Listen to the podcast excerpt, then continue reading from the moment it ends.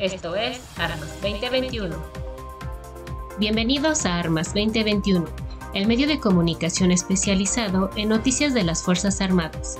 Este 3 de noviembre tenemos las notas más destacadas de los últimos días. Mi nombre es Lía Danés y estamos en línea.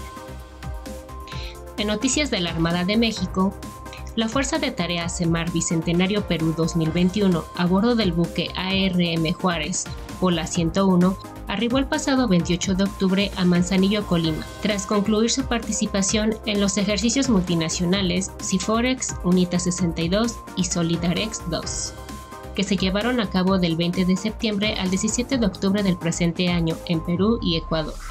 Esta fuerza de tarea estuvo conformada por 122 elementos, los cuales integraron los componentes marítimo, aéreo, de ayuda humanitaria y de fuerzas especiales, para la ejecución de mencionados ejercicios. Por primera vez, la Armada de México participó en un ejercicio de guerra submarina, como lo fue Ciforex, en el cual los sensores de la patrulla oceánica de largo alcance se logró la detección de submarinos en inmersión. Durante UNITA 62 a la Armada de México se le otorgó el mando del Grupo de Tarea de Superficie de la Fuerza Internacional. El componente de ayuda humanitaria organizó las estaciones de ayuda humanitaria y mitigación de desastres. Las Fuerzas Especiales de Semar destacaron por su nivel de adiestramiento. El helicóptero Panther realizó ejercicios de evacuación médica en buques de otros países, y la Pola 101 fungió como coordinador de guerra electrónica entre otras acciones. En Solidarex 2, México fue el único país que contó con participación de personal femenino dentro de sus equipos de rescate, fomentando así la inclusión, la igualdad de género y la no discriminación. Por otro lado, como parte de los festejos del Bicentenario de la Marina de Guerra de Perú, se participó con una escolta durante el desfile naval, así como la Pola 101 como parte de la revista naval y el desfile náutico. De igual forma, la bandera de guerra ARM Juárez fue condecorada con la Medalla Naval de Honor al Mérito, al formar parte de esta conmemoración. Con su participación en los ejercicios multinacionales, la Armada de México continúa capacitando y adiestrando tanto a sus unidades como al personal naval, con el fin de incrementar la interoperabilidad, reforzando así los lazos de amistad y camaradería con Armada de otras naciones. En noticias del ejército mexicano, el pasado 30 de octubre se llevó a cabo la representación de la Batalla del Monte de las Cruces en el municipio de Ocoyoacán, Estado de México, evento de suma importancia para la historia de nuestro país, ya que este representa el primer enfrentamiento formal entre los ejércitos insurgente y liberal. Este acto conmemorativo fue presidido por el general de división diplomado de Estado Mayor Juan Arturo Cordero Gómez, comandante de la Primera Región Militar, y la maestra Marcela González Salas, secretaria de Cultura y Turismo del Estado de México, entre otras autoridades civiles y militares. En el discurso oficial de esta conmemoración del 211 aniversario de la Batalla del Monte de las Cruces, la maestra Marcela González señaló que para el gobierno del Estado de México es de suma importancia realizar actividades que sirvan para conmemorar nuestra historia, porque la identidad y el sentido de pertenencia a nuestro país es una prioridad. La Secretaría de Cultura y Turismo explicó que el Monte de las Cruces es un camino a las afueras de la ciudad que a finales del periodo virreinal adoptó este nombre en honor a las cruces colocadas que marcaban el punto donde los viajeros habían perecido. Sin embargo, desde el 30 de octubre de 1810, este monumento histórico se transformó en un sinónimo de honor y libertad para los mexicanos. Posteriormente reconoció la colaboración del ejército mexicano en esta celebración. Es importante reconocer la invaluable colaboración institucional con el personal del ejército mexicano, tan sólida, pero sobre todo tan cálida y tan personal. No hubo barreras, no hubo los militares y los civiles.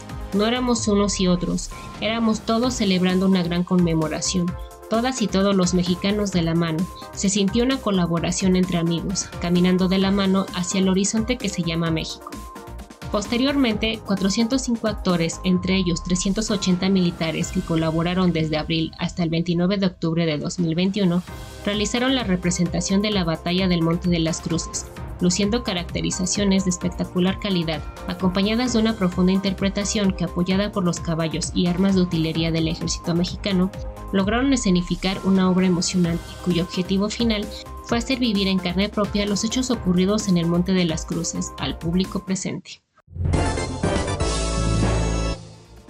El 1 de noviembre de 2021 se conmemora el 84 aniversario del cambio de denominación de la Secretaría de Guerra y Marina a Secretaría de la Defensa Nacional, dependencia gubernamental que de manera permanente ha contribuido a mantener la seguridad interior y exterior del país para consolidarse como una nación libre y soberana.